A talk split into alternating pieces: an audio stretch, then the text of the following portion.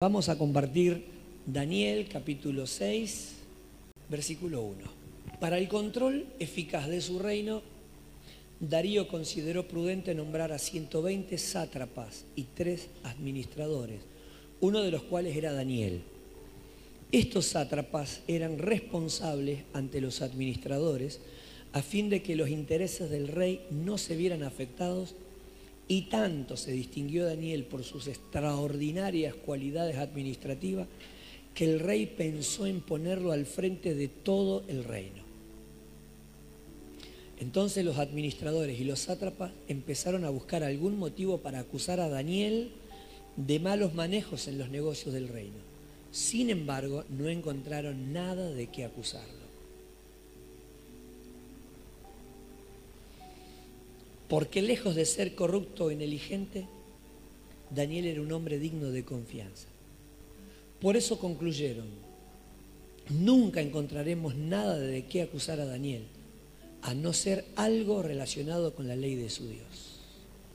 Formaron entonces los administradores y sátrapas una comisión para ir a hablar con el rey y estando en su presencia le dijeron, que viva para siempre su majestad el rey Darío nosotros, los administradores reales, juntos con los prefectos, sátrapas, consejeros, gobernadores, convenimos en que Su Majestad debiera emitir y confirmar un decreto que exija que durante los próximos 30 días sea arrojado al foso de leones todo el que adore a cualquier dios u hombre que no sea Su Majestad. Expida usted ahora ese decreto y póngalo por escrito, así conforme a la ley de los medas y los persas, no podrá ser revocado. El rey Darío expidió el decreto y lo puso por escrito. Cuando Daniel se enteró de la publicación del decreto, se fue a su casa y subió a su dormitorio, cuyas ventanas se abrían en dirección a Jerusalén. Allí se arrodilló y se puso a orar y alabar a Dios, pues tenía por costumbre orar tres veces al día. Cuando aquellos hombres llegaron y encontraron a Daniel orando e implorando la ayuda de Dios, fueron a hablar con el rey respecto al decreto real. ¿No es verdad que Su Majestad publicó un decreto? Según entendemos, todo el que en los próximos 30 días adore a otro Dios u hombre que no sea Su Majestad será arrojado al foso de los leones. El decreto sigue en pie, contestó el rey. Según la ley de los medos y los persas, no puede ser derogado. Pues Daniel Respondieron ellos que es uno de los exiliados de Judá, no toma en cuenta su majestad ni al decreto que ha promulgado. Todavía sigue orando a su Dios tres veces al día. Cuando el rey escuchó esto se deprimió mucho y se propuso salvar a Daniel. Así que durante todo el día buscó la forma de salvarlo. Pero aquellos hombres fueron a ver al rey y lo presionaron. No olvide su majestad que según la ley de los medos y los persas, Ningún decreto ni edicto emitido por el rey puede ser derogado. El rey dio entonces la orden y Daniel fue arrojado al foso de los leones. Allí el rey animaba a Daniel, que tu Dios, a quien siempre sirves, se digne salvarte. Trajeron entonces una piedra y con ella taparon la boca del foso. El rey lo selló con su propio anillo y con el de sus nobles, para que la sentencia contra Daniel no pudiera ser cambiada. Luego volvió a su palacio y pasó la noche sin comer y sin divertirse. Y hasta el sueño se le fue. Tan pronto como amaneció, se levantó y fue al foso de los leones. Ya cerca, lleno de ansiedad, gritó, Daniel, siervo del Dios viviente, ¿pudo tu Dios, a quien siempre sirves, salvarte de los leones? Que viva su majestad por siempre, contestó Daniel, desde el foso mi Dios envió a su ángel y le cerró la boca a los leones. No me ha hecho ningún daño, porque Dios bien sabe que soy inocente. Tampoco he cometido nada malo contra su majestad.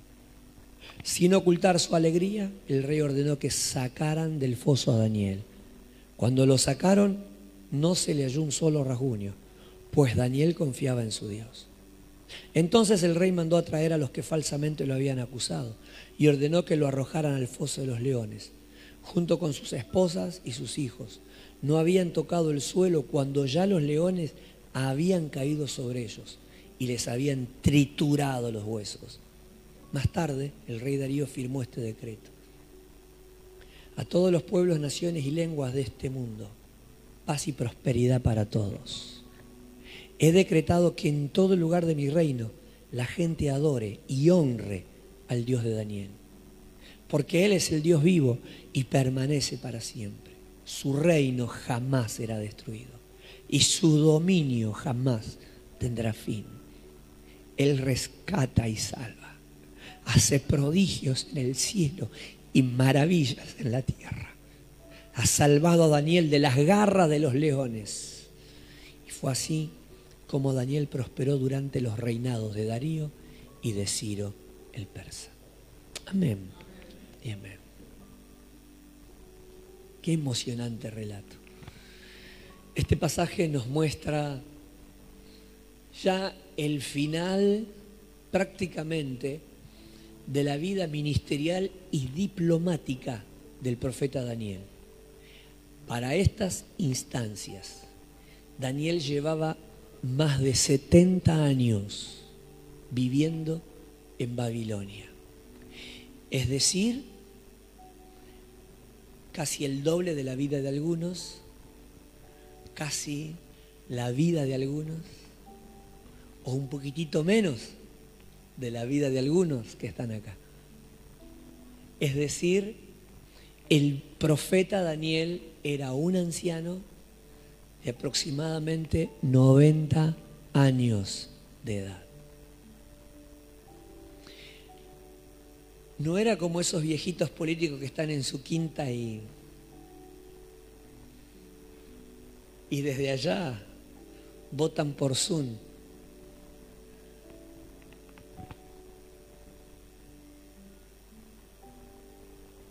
en las votaciones de diputados y de senadores. Trabajaba, oraba tres veces al día al Señor, de acuerdo a los tiempos que él se hacía por ser diplomático. E iba a trabajar al palacio e iba a cumplir sus funciones como corresponde a todo funcionario real. Y con más de 90 años era una de las personas más capaces del imperio y confiables. Al punto que cuando el rey Darío, el rey Medo, de la familia de Azuero, de la familia de Esther, llega y conquista Babilonia junto con la fortaleza del rey Ciro, que era el imperio dominante, los medos y los persas eran una alianza de dos imperios. El viejo era el de los medos, el nuevo era el de los persas. Y en esa coalición de medos y persas conquistaron el mundo, destruyendo a los que eran los hegemónicos, los que dominaban, los caldeos. Entonces, como el que conquista Babilonia es Darío, es el que se queda a gobernar la ciudad hasta que Darío llega, hasta que Ciro llega y toma el control. Para este tiempo ya los judíos habían regresado a Jerusalén junto con Zorobabel y el sumo sacerdote Josué. Ya más de cinco mil personas habían regresado. Y en estas circunstancias, la Biblia nos muestra que Daniel, siendo un anciano, está viviendo una etapa extraordinaria, porque el favor de Dios está sobre él y las puertas que Dios ha abierto nadie la ha podido cerrar. Y al contrario, sigue progresando, sigue avanzando en su día a día año a año con el favor del Señor. Así que acá encontramos una, una inspiración a la fe, porque, amados hermanos, lo que nos muestra los primeros capítulos del profeta Daniel es prácticamente lo que ha sido toda su vida. en Babilonia. Y se ha visto marcada por dos cosas que se destacan en los primeros seis capítulos. Una tiene que ver con su determinación, ser fiel a Dios. Decide Daniel no contaminarse con la, con la vida social, con la cultura babilónica. La palabra contaminar viene de una raíz que significa manchar o enchastrar. La definición de la palabra es pintar, pero pintar para nosotros es una eh, decisión bien intencionada,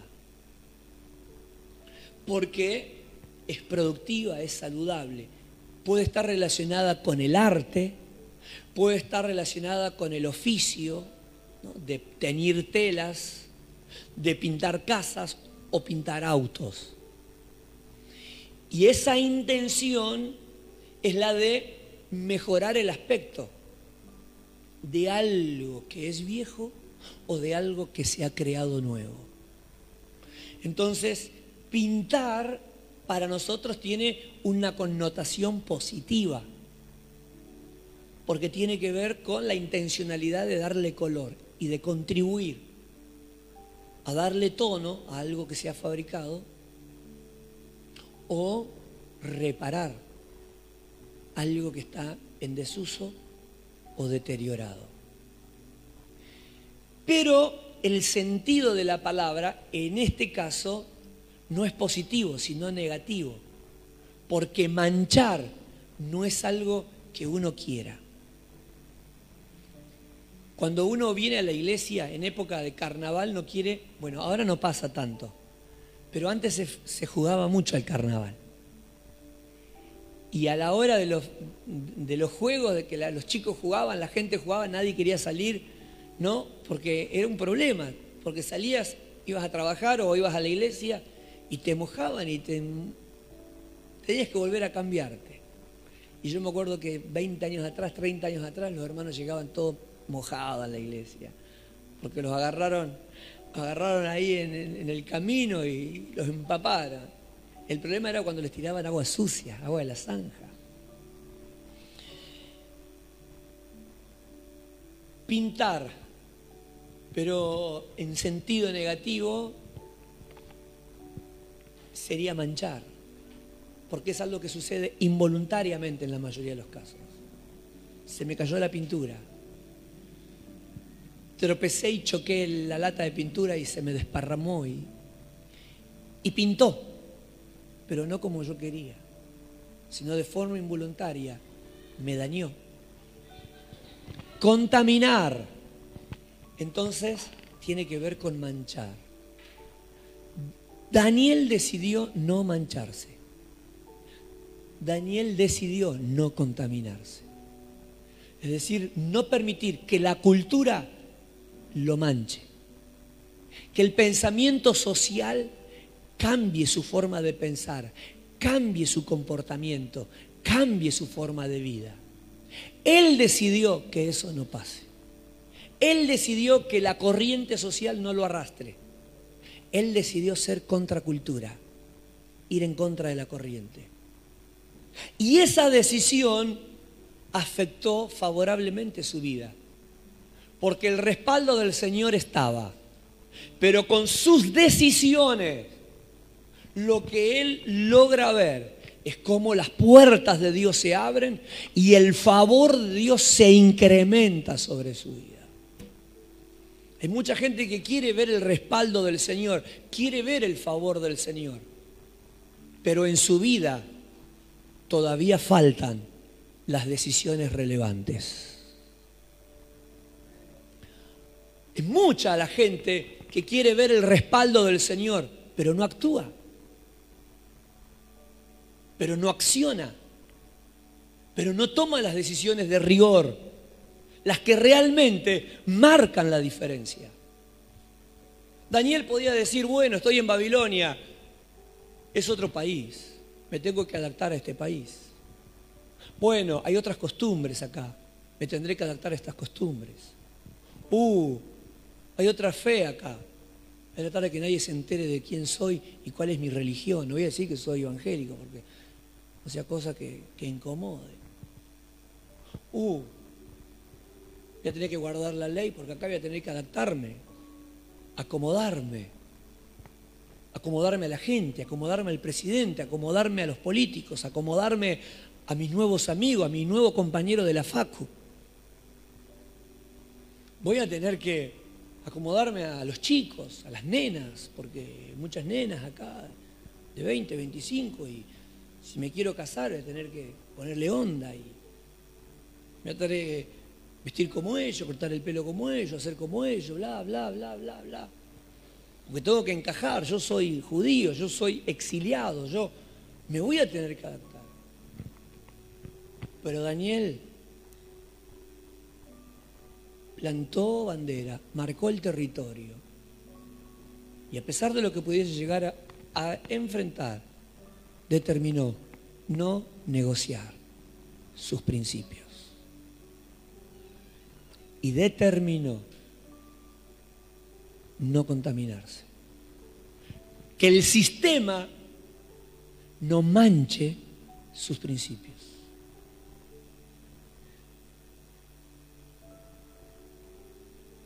Que la sociedad no determine su conducta y cambie sus valores. Entonces, ¿qué comenzamos a ver? De inmediato el favor del Señor. ¿Quiere ver el favor del Señor? No solamente hay que orar. El cristiano cree que orando y ayunando ya cambia todo. Orar es una parte de nuestra vida. Ayunar contribuye a nuestra vida espiritual. Pero el siguiente paso es obedecer la palabra. O mejor dicho, es el principio. Obedecer es el principio para que la oración sea efectiva, para que el ayuno tenga efecto en nuestras vidas. Digan conmigo, la obediencia es determinante. Y a partir de esa obediencia, las decisiones. Las decisiones coherentes con lo que creemos, con lo que profesamos. Porque muchas veces, hermanos, queremos ver la mano del Señor, el favor del Señor, el respaldo de Dios, pero no hay decisiones que realmente determinen lo que yo quiero, que, sean coherentes con lo que yo digo, con lo que yo pienso. Yo quiero servir a Dios, nunca tiene tiempo. Quiero servir a Dios y quiere hacer lo que le gusta. Y acá transmitimos una cultura de servicio. El que está un domingo acá cantando, lo vas a ver allá el otro domingo coordinando los sugieres. El que está cantando un día acá, está el otro domingo arriba enseñándole a los chicos. Y cuando vamos a trabajar y vamos a servir, el pastor y la pastora, estamos todos juntos trabajando a la par de la gente. Y si nos toca cantar, cantamos. Y si nos toca predicar, predicamos. Y si tenemos que coordinar, coordinamos. Y si tenemos que interceder, intercedemos. Y si tenemos que acomodar la silla, acomodamos las sillas. Y lo que haya que hacer, hacemos. Nadie elige lo que hacer. Servimos porque la palabra ministerio significa servicio. La palabra diaconado no significa predicar, la palabra diaconado significa servicio. Digan conmigo, somos siervos del Señor. Un aplauso grande al Señor, gloria a Dios.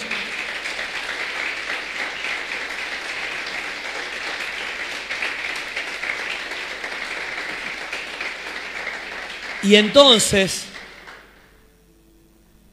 hay veces que queremos servir al Señor, pero nunca tenemos tiempo. Porque siempre vamos evaluando si lo que hay para hacer es lo que nos gusta. No siempre nos va a gustar alguna de las cosas que nos va a tocar hacer. Pero hay que hacerlo con el corazón y hay que hacerlo con amor. Queremos que Dios nos bendiga, y lo poquito que tenemos los mezquinamos. Le robamos al Señor, le mezquinamos al prójimo. Queremos que Dios nos bendiga, que Dios nos prospere y no actuamos. Queremos que Dios nos unja y nunca oramos. Queremos la unción, pero solo estamos esperando que alguien nos ponga la mano para que la unción venga. Muchas veces no entendemos que hay una acción que tomar, hay un paso que dar, hay determinaciones que son importantes, relevantes. Daniel comenzó a ver que Dios abrió puertas y la mano de Daniel, hermanos, comenzó a sentir la mano de Dios levantándolo en una forma tremenda para la gloria de nombre. En Babilonia estaba Nabucodonosor a la cabeza. En Babilonia el rey tenía sus intereses. El rey tenía sus proyectos, sus programas de años establecidos, donde sus intereses se privilegiaban por sobre todos los demás. Intereses imperialistas, políticos, diplomáticos, económicos. Pero Dios tenía los suyos. Entonces, como sucede siempre en la política, cada partido trata de meter mayor cantidad de concejales, mayor cantidad de diputados, mayor cantidad de senadores, mayor cantidad de gente cerca de donde se toman las decisiones importantes. Y entonces así se tiñe de distintos colores. El Consejo Deliberante, la Cámara de Diputados, Cámara de Senadores. Y se negocia y se pelean por distintos lugares. Cada partido tiene sus intereses y trata de meter su mejor gente, allá donde se cocinan las decisiones más importantes del mundo, del, país o del municipio. Las decisiones más importantes del mundo no las toman los dirigentes, las toman en otro lado. Y no necesariamente es un presidente. Babilonia no era la excepción. Pero en el reino de Dios, Dios también cuida sus intereses. Y su pueblo va a parar a Babilonia donde un rey tiene los pantalones bien puestos, pero Dios mete sus hombres, pelea por sus derechos, los cuida y en la medida en que son fieles, Él los levanta y los acomoda. En un año y medio, Daniel no había terminado la facultad caldea y ya estaba gobernando la capital más importante del mundo, porque Dios puso su hombrecito en lo más alto. ¿Cuántos dan gloria a Dios? ¿Cuántos dan gloria a Dios? Aleluya. El respaldo de Dios va a estar. El favor de Dios se va a manifestar. Pero hay que tomar las decisiones que todavía no tomamos. Hay que comenzar a darle al Señor la vida y el tiempo.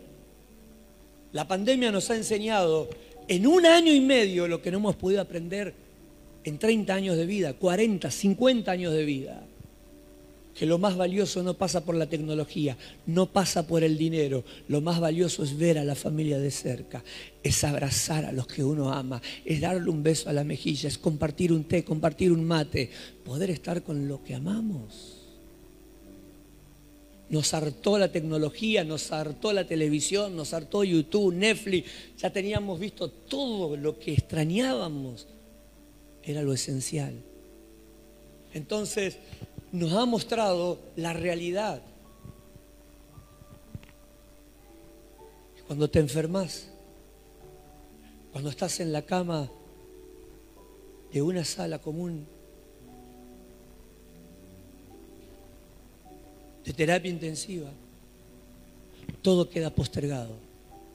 Y no le podés decir, ni siquiera el miserable COVID, no tengo tiempo.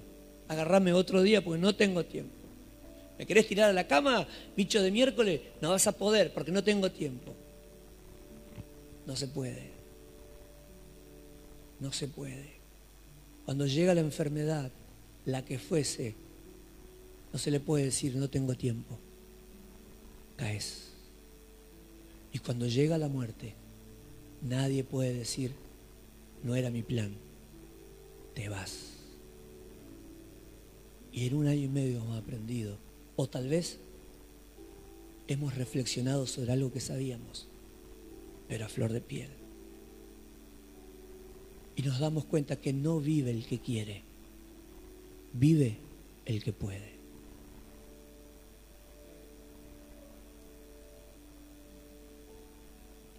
Y esa es la realidad. Y en nuestra vida queremos que Dios corra de acuerdo a nuestra agenda. Y Dios establece sus pautas. Y quien le honre verá el favor del Señor. El apóstol Pablo dice Gálatas capítulo 1, verso 10, ¿o acaso intento agradar a los hombres? No. Si yo intentase agradar a los hombres, no sería siervo de Jesucristo. El apóstol Pablo enseña en Romanos capítulo 12, verso 2, transformados mediante la renovación de vuestro entendimiento. Pero antes dice, no os conforméis a este siglo no se adapten al sistema, para que así entonces puedan comprender cuál es la voluntad de Dios, buena, agradable y perfecta. ¿Se acuerdan del pasaje? Romanos capítulo 12, verso 2. No os adaptéis a este siglo. Antes bien, transformaos mediante la renovación de vuestro entendimiento. Así, podrán, así podrán comprobar. Digan conmigo, la única forma de poder comprobar la voluntad de Dios es renovando la mente. Pero eso implica una decisión previa. Digan conmigo, no adaptarnos al sistema. El sistema social, de pensamiento, de cultura social que hay. El problema del cristiano en esta etapa es que no quiere ser como Daniel. El problema social que tiene la iglesia, porque es un problema social y de pensamiento, es que la iglesia quiere adaptarse. Es frágil y se adapta al sistema social, al sistema mundano. El cristiano cree que tiene que agradar a la gente, que tiene que agradar al sistema, que tiene que adecuarse. Piensa que tiene que hacerlo para poder ganar, para poder evangelizar. No importa lo que hagan en otra iglesia, es lo que decidimos nosotros como iglesia. Entonces hay gente que se junta con, los amigos inconversos y, y, toma alcohol, como juega un partido de fútbol, o se junta con los familiares, toma alcohol, algunos fuman, aceptan un puchito, salen de parranda, hacen sus jodas, habla como los mundanos, se comporta como los mundanos, como los que no tienen a Cristo en su corazón porque cree que es la forma de que ellos nos vean iguales, nos acepten y nos incluyan. Porque entonces nosotros pensamos que así los vamos a ganar para Cristo. Porque actuamos como ellos, hablamos como ellos, hacemos lo que ellos hacen, vivimos como ellos viven y entonces nosotros decimos, los vamos a ganar. Cuando nos dimos cuenta, nos arrastraron ellos. Hablando parecemos mundanos, con los comportamientos parecemos mundanos, con lo que hacemos parecemos mundanos. Porque nosotros pensamos que ellos quieren que nosotros seamos iguales. Y de eso ellos están hartos. Porque los que son iguales son los que le roban la mujer, son las amigas que le roban el marido, son los que piden prestado y no devuelven, son los que sacan fiado y no pagan, son los que hacen negocio y chantajean, son los que mienten, son los que estafan, son los que acosan, son los que le faltan el respeto a los cónyuges de los amigos y de las amigas, son los que maltratan, son los intolerantes, son los abusadores, son los pedófilos, son los que violan, son los que venden droga, son los que hacen brujería, son los que dividen familia, son los chismosos, son los murmuradores, son los conflictivos, son los peleadores, son los que hacen daño. Y de eso el mundo está cansado. Pero el cristiano cree que se tiene que adaptar a ellos. Por eso es que siempre dicen, son todos iguales. Porque hay una sociedad que quiere ganar y para ganar trata de identificarse y baja su moral a la del comportamiento social. Y los arrastra la sociedad, los arrastra el mundo. Y entonces el mundo no ve la iglesia, ve religiosos. No ve a la familia de Dios, ve gente igual que ellos. Entonces piensa, para ser igual me quedo en casa. Daniel dijo, yo soy diferente. Yo no me adapto.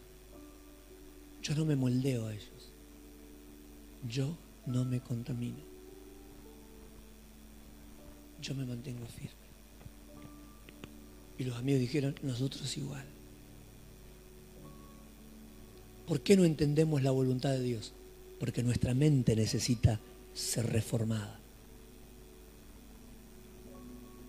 La única forma de entender la voluntad de Dios, que es agradable, que es buena, que es perfecta, es siendo transformados.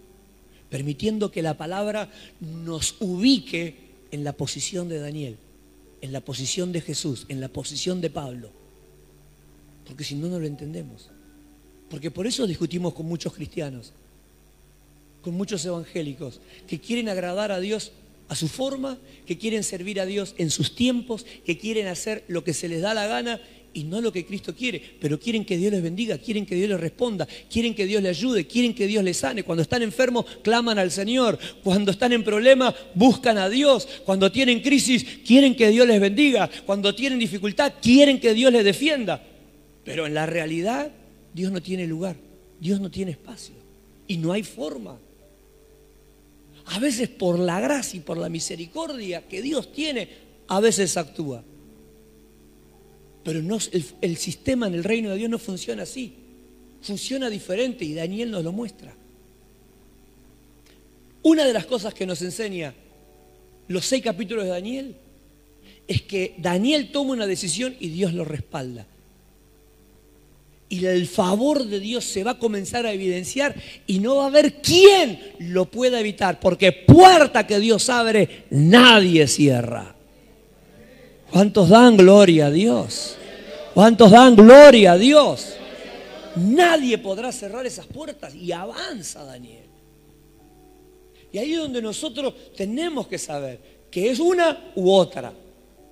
Y el favor de Dios estará la mano del Señor se va a manifestar de una forma poderosa sobre la vida de cada uno de nosotros. Entonces, no nos adaptamos. Pero la gente dice, no, pero Daniel con los griegos era griego y con los judíos era judío. Y con todo me hago, no, pero eso no significa que Daniel para agradar a la gente se hacía tatuaje como los que se hacen tatuaje, se ponía rasta como los que se ponían rasta, y se, y, se ponía príncipe como los demás, y, chupaba como los demás, y con los travestis se comportaba como un travesti, y con la prostituta iba y le tiraba unos manguitos, y, con, y, de tanto en tanto iba a, la discoteca, y, o a una bailanta, y parrandeaba con los demás, y hablaba con los... No, nada que ver.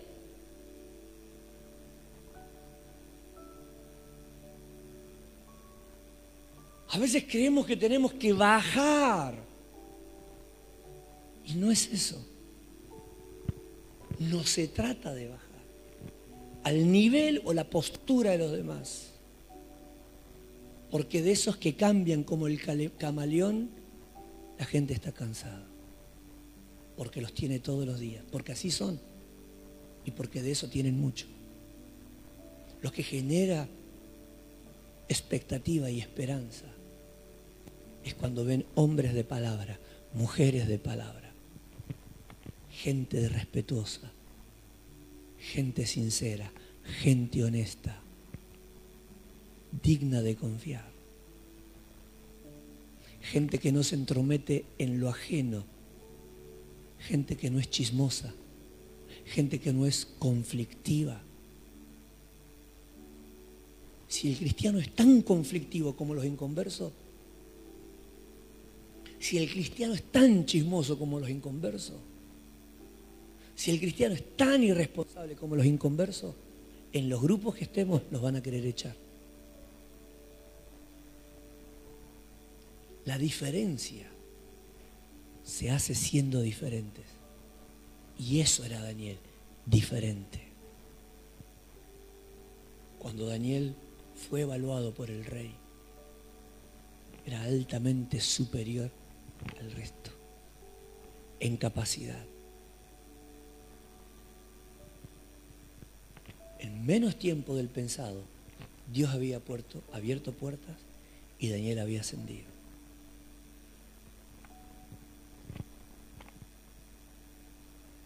La Biblia nos va a dejar a nosotros estos consejos que son inspiradores y que ayudarán a que como sociedad seamos distintos en un mundo de tinieblas que necesita ver a Cristo en cada uno de nosotros. La Biblia muestra que Daniel era una persona que determinó no contaminarse. Segundo, que era una persona con mucha capacidad tenía mucha capacidad, pero también tenía una particularidad. Digan conmigo, era eficiente. Era capaz, era eficiente. Y la cuarta, digan conmigo, era honesto. Cuatro cualidades que se destaca de Daniel. Era un hombre fiel al Señor, por lo tanto, no se contaminó, no se dejó arrastrar por el sistema. Se mantuvo firme en su postura. Y el Señor lo comenzó a levantar. Y ahí donde el Señor lo levantó, se destacaron estas tres particularidades. Era una persona capaz. Nabucodonosor lo evaluó y lo vio altamente capaz, superior al resto. Por eso en menos de dos años ya Daniel no había terminado la carrera universitaria de los caldeos y ya estaba gobernando. E influenciando al rey, porque le dijo, yo necesito, hay tres pibes que vinieron conmigo son buenísimos, son tan buenos como yo. Son claves porque son parte en la revelación que Dios me dio. Los necesito cerca, adentro. Y ahí se vio que eran capaces que eran eficientes y que eran honestos. Una cosa es ser capaz y otra cosa es ser eficiente. Hay mucha gente que es capaz, pero no es eficiente. Hay gente que dice, pero eh, pastor, el que me recomendaste, o hermano, que usted me recomendó, me dijo que iba a venir, lo contraté, iba a venir a las 8, viene a las 10, viene a las 11. Come, duerme una siestita, una hora y media, a las 4 ya se va. El pintor es buenísimo, pinta re bien, pero no termina nunca. Llevé el auto al electricista y, hay, gente que, que es muy capaz, pero no es eficiente. Tiene mucha capacidad, tiene mucho intelecto, tiene mucho conocimiento, pero no rinde. Entonces, vos tenés un cumpleaños de 15, ¿de qué te sirve que, la piba que contrataste haga buenos souvenirs, sepa de globología, sepa de decoración? Si vos tenés el cumpleaños el 9 de julio y, la contrataste el, el 6 de enero y te termina el trabajo el 21 de septiembre. Pero mira qué lindo, pero mira qué bueno, corre la fiestita. No, nena, es el 9 de julio. ¿No? Pongo esos ejemplos ridículos, pero bueno, los pongo para simplemente ilustrar esta realidad. De que no importa cuán capaz sea si no somos efectivos. Por eso hay gente que prefiere gente efectiva y, no tan capaz. Y a veces ocupan cargos importantes, gente que no es muy, no está muy capacitada para el rol, pero es efectiva, es eficiente. Y a veces la, sociedad juvenil critica a los de otra generación. Porque dice, vos no tenés secundaria, vos no tenés facultad, vos, no sabés... Pero el, tipo, la mamá, tiene una capacidad que se ve emparentada con la eficacia, con la eficiencia, la eficiencia. Yo no quiero un abogado que sepa mucho de leyes, que sea una eminencia. Necesito ganar el juicio, loco. A veces te dicen, no sabes qué abogado que es, no sabe, qué, no sabe lo que habla, no sabe lo que conoce. No importa un cuerno, yo necesito, si le pago, necesito ganar el juicio. Conocíamos uno en Misiones, un abogado maravilloso, hermoso. Uh, te pintaba un cuadro extraordinario. Perdimos el juicio. Y era hermano en Cristo, y era un hombre de Dios. Entonces, ¿Qué me importa si no es eficiente?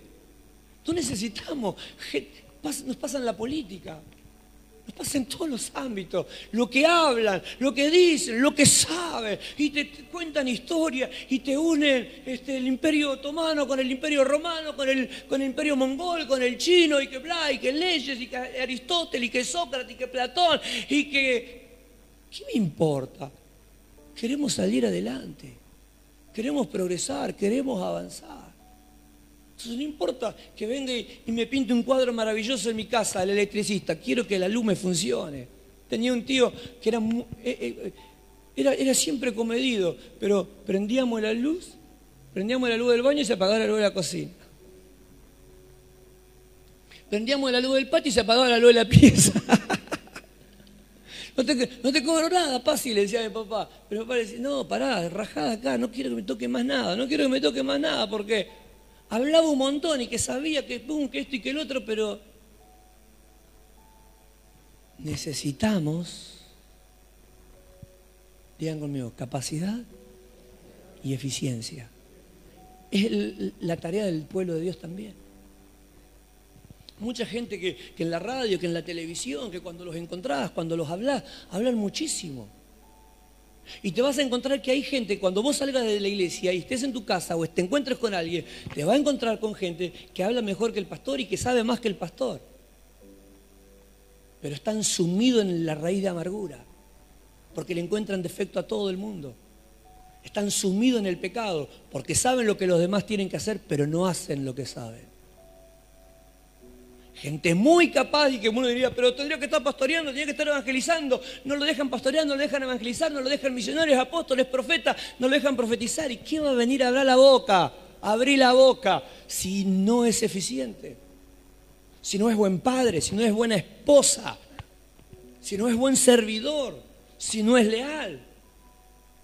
Porque no solo tiene que saber la palabra, tiene que respetar a la esposa no solo tiene que ser un buen ministro, tiene que respetar y honrar al marido. No solo tiene que ser un buen músico, tiene que ser respetuoso de los padres. Tiene que ser respetuoso de los hijos. La capacidad es una parte, pero tiene que acompañar de la eficiencia en lo que hace. que hable lo que quiera, pero si le pega a la esposa, maltrata a la esposa, ¿qué miércoles nos va a hablar el Señor? ¿Dónde lo van a recibir? Si maltrata al marido, ¿qué puede profetizar? ¿Qué puede hablar? ¿Qué puede enseñar? ¿Qué le puede hablar a los niños? ¿Qué mensaje le estamos dando a los de afuera? Digan conmigo, entendimiento, capacidad, inteligencia, sabiduría y eficiencia, eficacia. Un aplauso grande al Señor.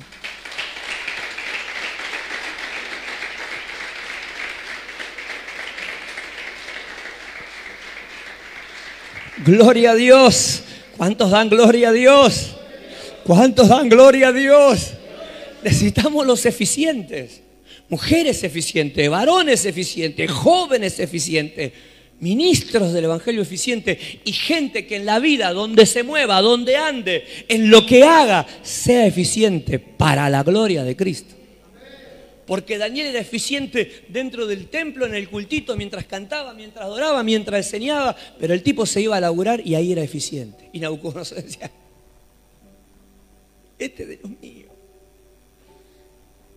Porque eso es lo maravilloso, que no solamente los hermanos en el culto, en la sinagoga, estén contentos con Daniel. Lo importante es que Daniel, allá donde tiene que manejar la tarasca, ahí la gente vea que es efectivo.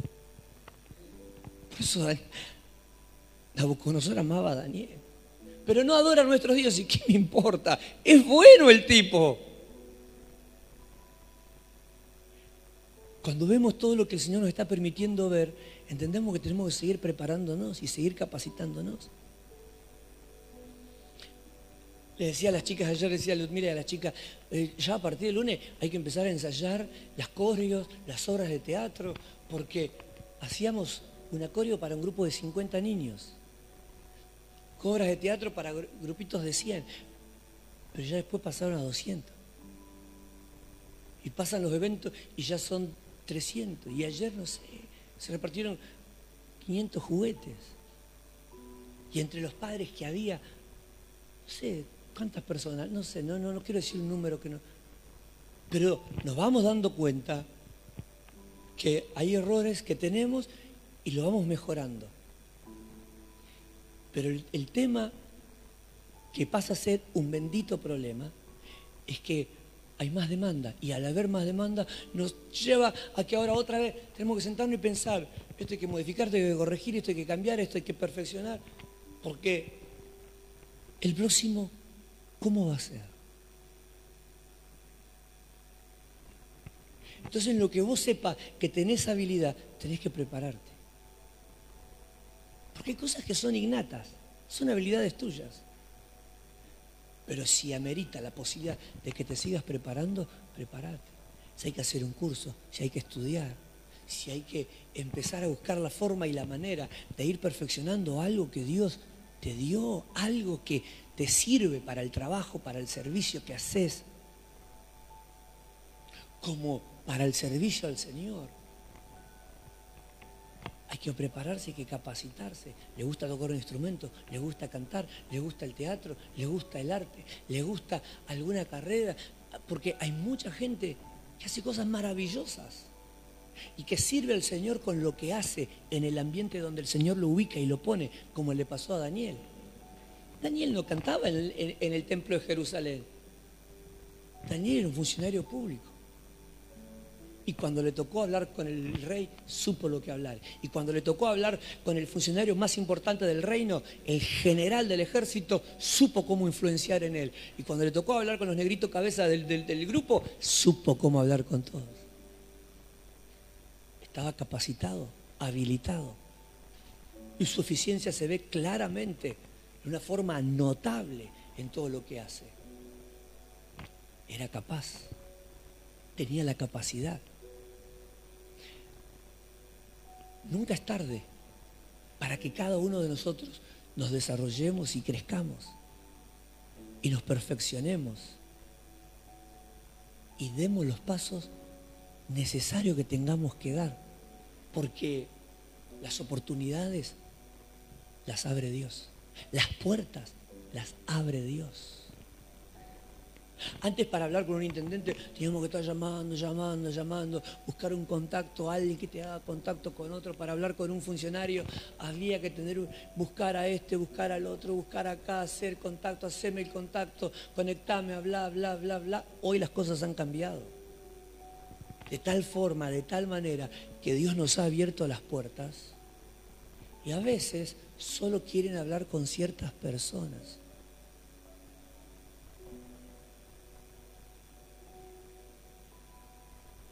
Con cierta gente. Dios es el que te va abriendo las puertas. Y entonces ya no lo buscas, te buscan.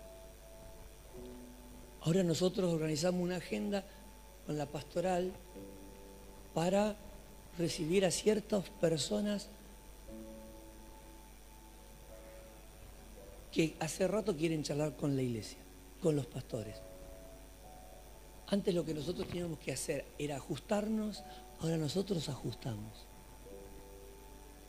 No pasa en todos lados, pero cuando Dios lo hace, tenemos que pedir al Señor, dame sabiduría en el procedimiento y eficacia. Y las puertas Dios las va a seguir abriendo. En todos los ámbitos. En diferentes situaciones y circunstancias te vas a encontrar con Dios abriéndote puertas y ubicándote y poniéndote en lugar. Hace poquito estuvimos con los directores del Hospital Iriarte. Me mandaron a mí y a otro pastor. Estuvimos hablando y conversando en la oficina del directorio del, Hospital Iriarte en Quilmes. Y bueno, estuvimos conversando un poquito sobre las problemáticas que, que tiene el hospital y las que tienen los médicos y los enfermeros. Y comenzamos a hablar y se pusieron a llorar.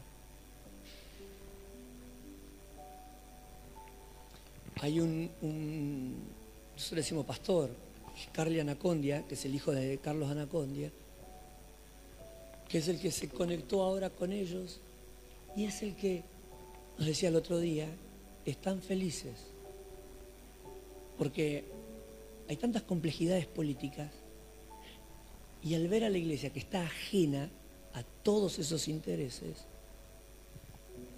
nos decía el otro día la, la vicedirectora, la iglesia nos resuelve los problemas, nos simplifica las cosas y con ustedes se puede trabajar, porque ustedes no prometen, ustedes resuelven.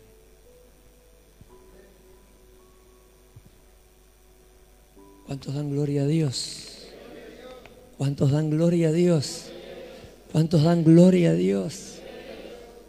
Hay nada más maravilloso que ser parte de un gran equipo como es la iglesia, la iglesia evangélica. Pero Dios es el que abre caminos, Dios es el que abre puertas. Y ahí donde nosotros tenemos que decirle al Señor, danos la sabiduría para que cuando nos vean, realmente nos vean diferentes. No chantas como los demás, no palabreros como los demás, sino diferentes. Que sepamos reconocer cuando no sabemos, cuando algo no conocemos, tener la humildad cuando sabemos que no estamos a la altura de algo. Y actuar como corresponde para que el Señor sea glorificado. Gloria a Dios los vamos viendo al Señor obrar, trabajar. La iglesia necesita, pero fundamentalmente necesita la ciudad. Hombres como Daniel, mujeres como Daniel. Porque la necesidad no está acá, la necesidad está allá. Amén. Gloria a Dios. Doy gracias a Dios por mis hermanos. Le doy gracias a Dios por cada uno de ustedes. Y doy gracias a Dios por lo que vamos viendo cómo Dios está haciendo cosas. Vos sos eficiente, Ale. Le doy gracias a Dios por tu vida. Resolvemos muchos problemas con Ale de la gente. Resolvemos muchos problemas de la gente con Carlitos.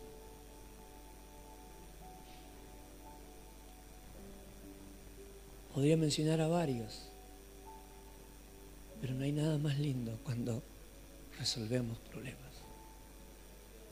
Con mi suegro resuelve problemas permanentemente. Qué bendición, qué eficiente que es. Donde Él llama, donde Él habla, donde Él aporta, siempre hay soluciones. Siempre hay bendición. Qué lindo es contar con jóvenes eficientes, con mujeres eficientes, con hombres eficientes, con personas eficientes. Vos sos eficiente, Noelia.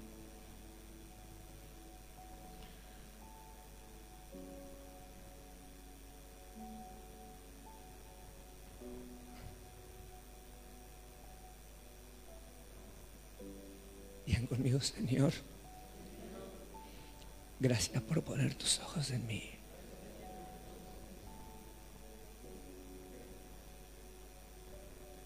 Capacítame. Quiero ser eficiente. Quiero glorificar tu nombre. Amén.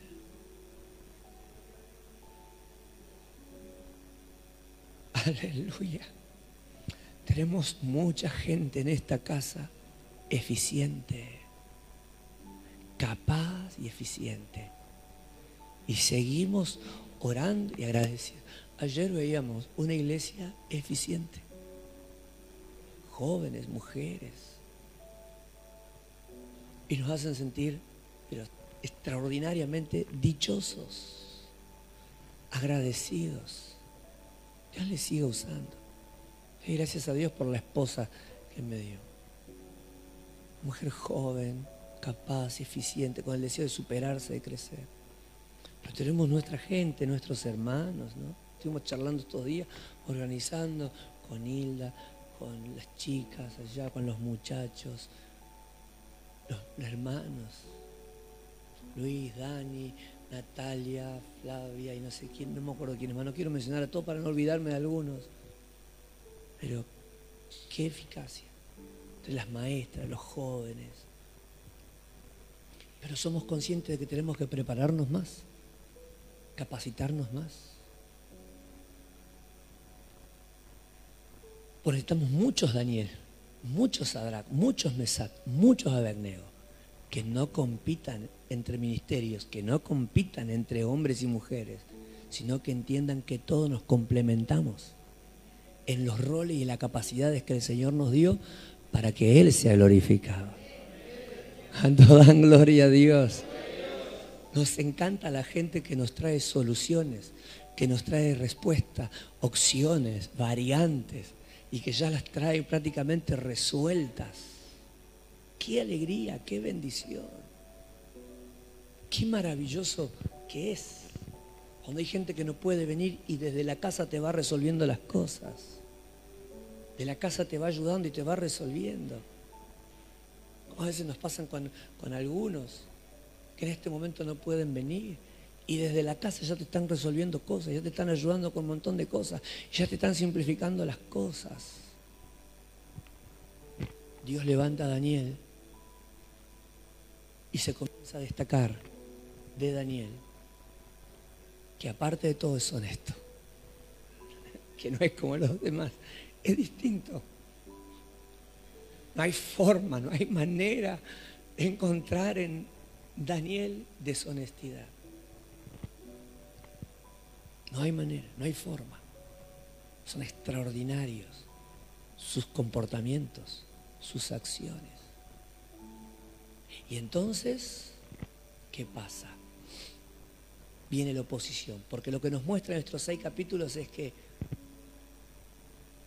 todo esto va a generar envidia, todo esto va a generar competencia, todo esto va a generar ataque, todo esto va a generar planificaciones de la oposición o del equipo opuesto en querer justamente atacar y derribar a Daniel y a sus amigos. Lo vimos en el capítulo 3 el, el domingo pasado. Y ahora en este caso pasa con Daniel. Lo mandan al viejito a dónde?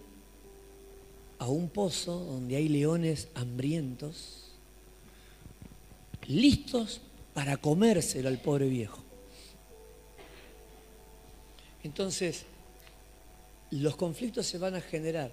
Solo dos cositas creo que tengo el tiempo para comentar. Una de ellas es que se van a poner de acuerdo en investigar cómo perjudicarlo. Se reúnen los más inteligentes para buscar una forma y una manera de destruirlo.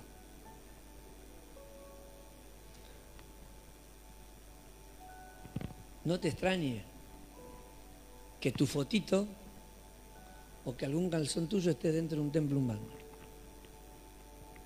Que una fotito tuya esté al frente de velitas rojas, como nos pasa a nosotros. Más en esta etapa donde todo el mundo sube fotos. No te extrañe que estés bajo trabajo, hechicería y brujería. No te pongas a temblar, no tengas miedo. Dios pelea con vos. No peleamos contra los brujos, Dios pelea contra ellos. Nosotros no peleamos, Él pelea por nosotros. Así que si alguien te cuenta, sabes que te hicieron un trabajito, sabes que te tiraron un sapito en el fondo, o yo no peleo con los brujos, yo no peleo con los demonios, Dios pelea por nosotros. Levante esa mano y a Dios pelea por nosotros.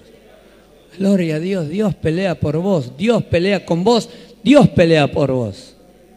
Gloria a Dios. Y después que se generen cosas, situaciones, conflictos entre los que te rodean, los compañeros de Daniel planificaron cómo voltearlo. ¿Te vas a desanimar porque alguien te miró mal? ¿Te vas a desanimar porque alguien no te saludó? ¿Te vas, a bajar los brazos porque alguien no te mandó un WhatsApp?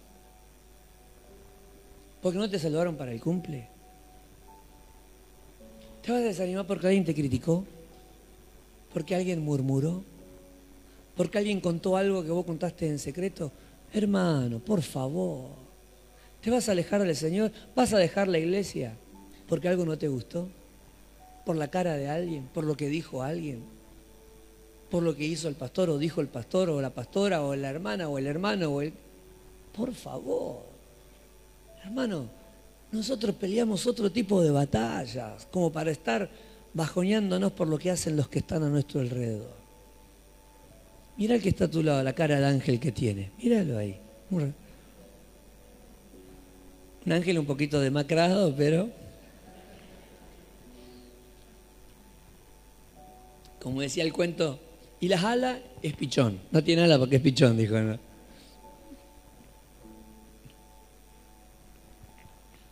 la logística real se unió para planificar cómo tumbar a Daniel.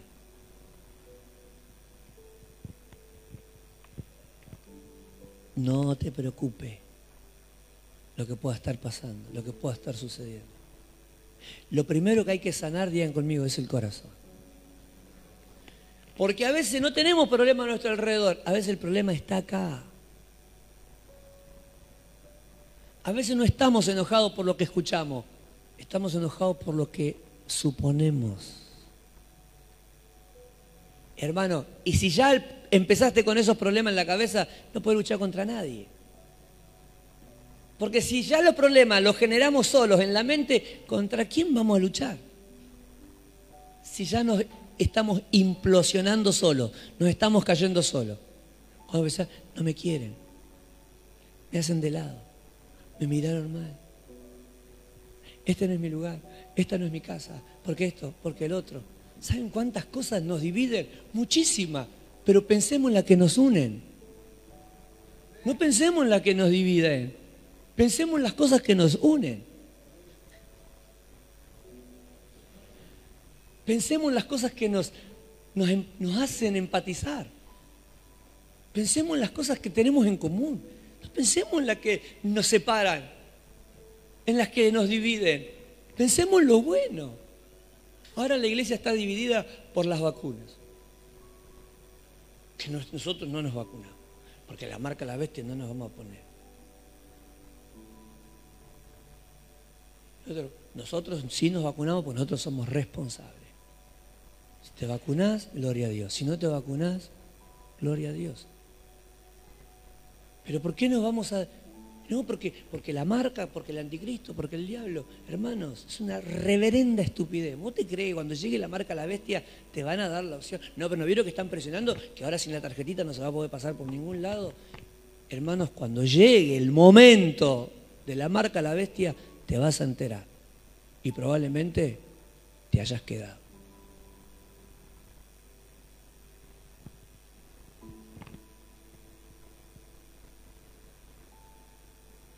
Ya no haya, no haya un ascensor para subir. Pero hay gente que está dividida por eso. Parece que yo no voy, no voy a ir más a la iglesia porque están obligando a vacunar. ¿Se dan cuenta qué ridiculez? ¿Cómo? ¿Cuál es el problema? No hay ningún problema, el problema está acá, en lo que pienso. Si ella se vacunó, la respeto, gloria a Dios. Él no se, no se vacunó, no se quiso vacunar, lo respeto. Le aconsejaría, por prudencia. Pero así como hay esas pequeñas diferencias, perdonen si las llamo estupidez, pero así como hay pequeñas diferencias por cuestiones que no tienen sentido, a veces hay muchas otras que nos dividen, nos separan. Si ya las pequeñas cosas generan un conflicto en nuestra mente, no estamos preparados para luchar contra el reino de las tinieblas. No estamos preparados para ocupar las posiciones que Dios quiere que tengamos. Daniel era un adolescente, pero tenía los pantalones bien puestos, hermano, o los vestidos, no sé qué cosa tenía. Pero los tenía bien puestos. Él sabía contra quién peleaba. Él no peleaba con los muchachos, porque él tenía que estar con el rey. Él discutía con el rey, él discutía con sus compañeros diplomáticos, no iba a andar peleando con los compañeros de habitación. Hermano, deja de pelear con tus propios conflictos, con la gente de tu casa, tu esposa, tu marido, tus hijos, tus padres. No no nos embarremos en peleas que no tienen sentido. Amén estos siervos de Dios, esta sierva de Dios, no pueden estar enredados en cosas que no tienen sentido. Tienen que mantener la mente fresca para pensar cómo servir al Señor. No porque se puso ese zapato, por qué usa esa pollera, por qué cantan esto, por qué cantan aquello, por qué dicen esto. esas cosas no interesan. Nos tenemos que preparar para servir al Señor. Vos viste ayer cuánta gente necesita de Cristo, cuánta gente está apartada, cuánta gente se acerca y te dice, pastor, yo iba a la iglesia, haré por mí, quiero volver, te espero mañana. ¿Cuánta gente necesita de Cristo? Y nosotros no podemos perder tiempo en cosas que no tienen sentido. El mundo necesita de Cristo y gente diferente. Gloria a Dios. Pero, pero eh, no me siento apoyado, no me siento respaldado. ¿Y Daniel qué tenía que hacer? ¿Pegarse un tiro dónde?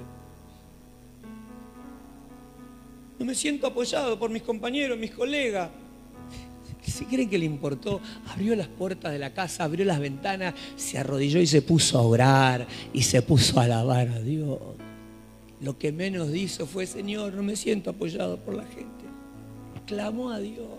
Muchas veces no te vas a sentir apoyado por la gente, muchas veces no te vas a sentir apoyado por tus propios hermanos, muchas veces no te vas a sentir apoyado hasta por tu propia familia. Pero nuestra rutina es la misma. Seguimos hablando con Dios, seguimos orando, seguimos alabando al Señor, porque nosotros nos debemos al Padre. Pastor, mi esposa no me apoya. Vamos, vamos para adelante. Mi marido, no, mis hijos, mi padre, mis hermanos, la iglesia lo sugiere, el discipulado. Hermano, vamos para adelante, no nos quedemos, vamos para adelante. Te apoyen o no te apoyen, aunque conspiren contra ti. Conspiraron contra Daniel, planificaron cómo tumbarlo. Lograron mandarlo al pozo, pero no destruirlo. A veces Dios te va a librar del pozo y a veces te dejará caer en el pozo. Pero ¿para qué te dejará caer en el pozo? Para que el mundo vea que no pelea con vos, pelea con Él. Tapará la boca de los leones. Aleluya, levante esas manos y gracias, Señor. Fuera del pozo y dentro del pozo, tú eres mi Dios. Aleluya. Muchas veces David cayó al pozo y por eso clamó y dijo, tú eres el que me saca del hoyo cenagoso. Daniel, tu Dios al que fielmente sirves, ¿te pudo librar? Sí, Señor. Él me pudo librar. Él tapó la boca de los leones. Aleluya. ¿Cuántos dan gloria a Dios? ¿Cuántos dan gloria a Dios? ¿Cuántos dan gloria a Dios? Gloria a Dios. A veces te dejará caer en el pozo de la desesperación, pero no dejará que lo que haya ahí te destruya. A veces va a utilizar el enemigo la estrategia satánica que usó con Daniel y con los amigos. La particularidad del diablo fue siempre la misma, tratar de tocar bajo, haciéndote recordar tu debilidad, tu fracaso o tu pasado. ¿Cómo los mencionan a los amigos de Daniel delante de Nabucodonosor? Esos, los negros bolitas de allá, de Jerusalén, los exiliados no te respetan, no respetan tu ley. ¿Cómo lo mencionan a Daniel? Ese que le diste un puesto importante en el reino. El negrito cabeza, el exiliado. Ese negrito cabeza es un énfasis mío. Pero quiero que entiendan la connotación de la expresión. Eso sugerían cuando decía el exiliado. No dicen el Señor gobernador. No dicen los diplomáticos más importantes de tu reino. Dicen los tres exiliados. Los expresos, los expresidiarios. Una cosa así. Los negros, los extranjeros, esos que vienen de allá, no sé de dónde, qué país, qué onda. Esos. Fíjense en cómo los cómo de forma despectiva se refieren a los amigos de Daniel y se refieren a Daniel. muchas veces, estrategia del enemigo. ¿Qué te haces? No sabes ni hablar. No tenés ni secundaria. No fuiste a la faco. No tenés ni casa. Ni donde caerte muerta. Sos una vieja muerta de hambre. Sos un negro cualquiera. O ni hablar cuando empieza a recordar el pasado. Yo sé lo que hiciste. Yo sé lo que eras. ¿Qué te haces la santa? ¿Qué te haces el buenito ahora? ¿Qué te haces? Muchas veces el enemigo va a querer ir al pasado para traértelo al presente, refregártelo en la cara y hacerte pensar que no sos nadie, que sos nada, para tratar de limitarte, detenerte. Pero las puertas que Dios abre nadie cierra. Y de donde Dios pone, nadie puede remover. Y si Dios es por nosotros, ¿quién contra nosotros? Levante esa manito y dile gracias, Señor. Que el diablo nunca use tu boca para acusar a alguien, para condenar a alguien, para subestimar a alguien o para lastimar a alguien recordándole lo que fue o lo que Dios le perdonó.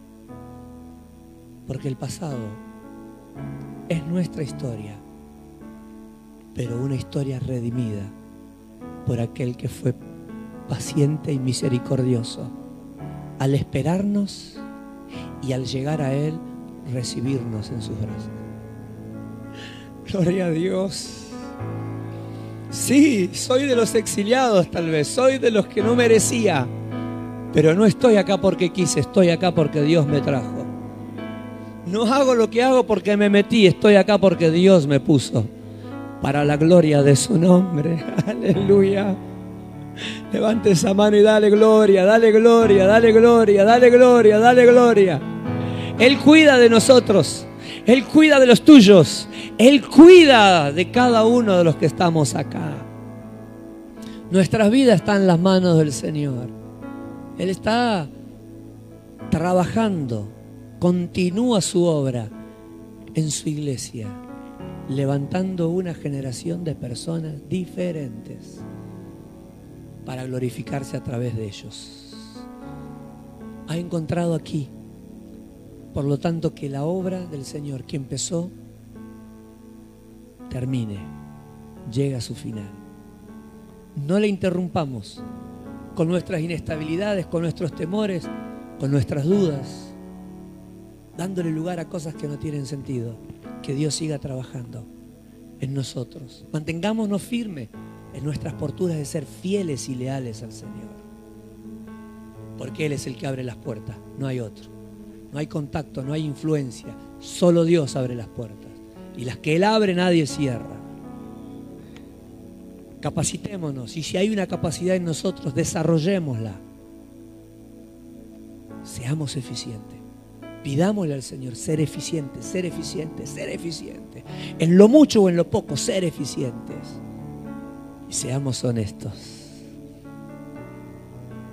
Que la luz de Cristo brille. Argentina se va a sorprender de lo que va a ver. Nuestra gente se va a sorprender de lo que va a ver.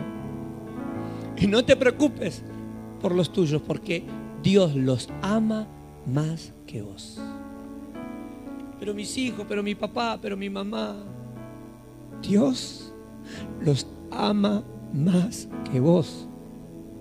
Por eso los va a cuidar mejor que vos. ¿Te preocupas por tus hijos? ¿Te preocupas por tu cónyuge? ¿Te preocupas por tus padres que son ancianos, que son viejitos?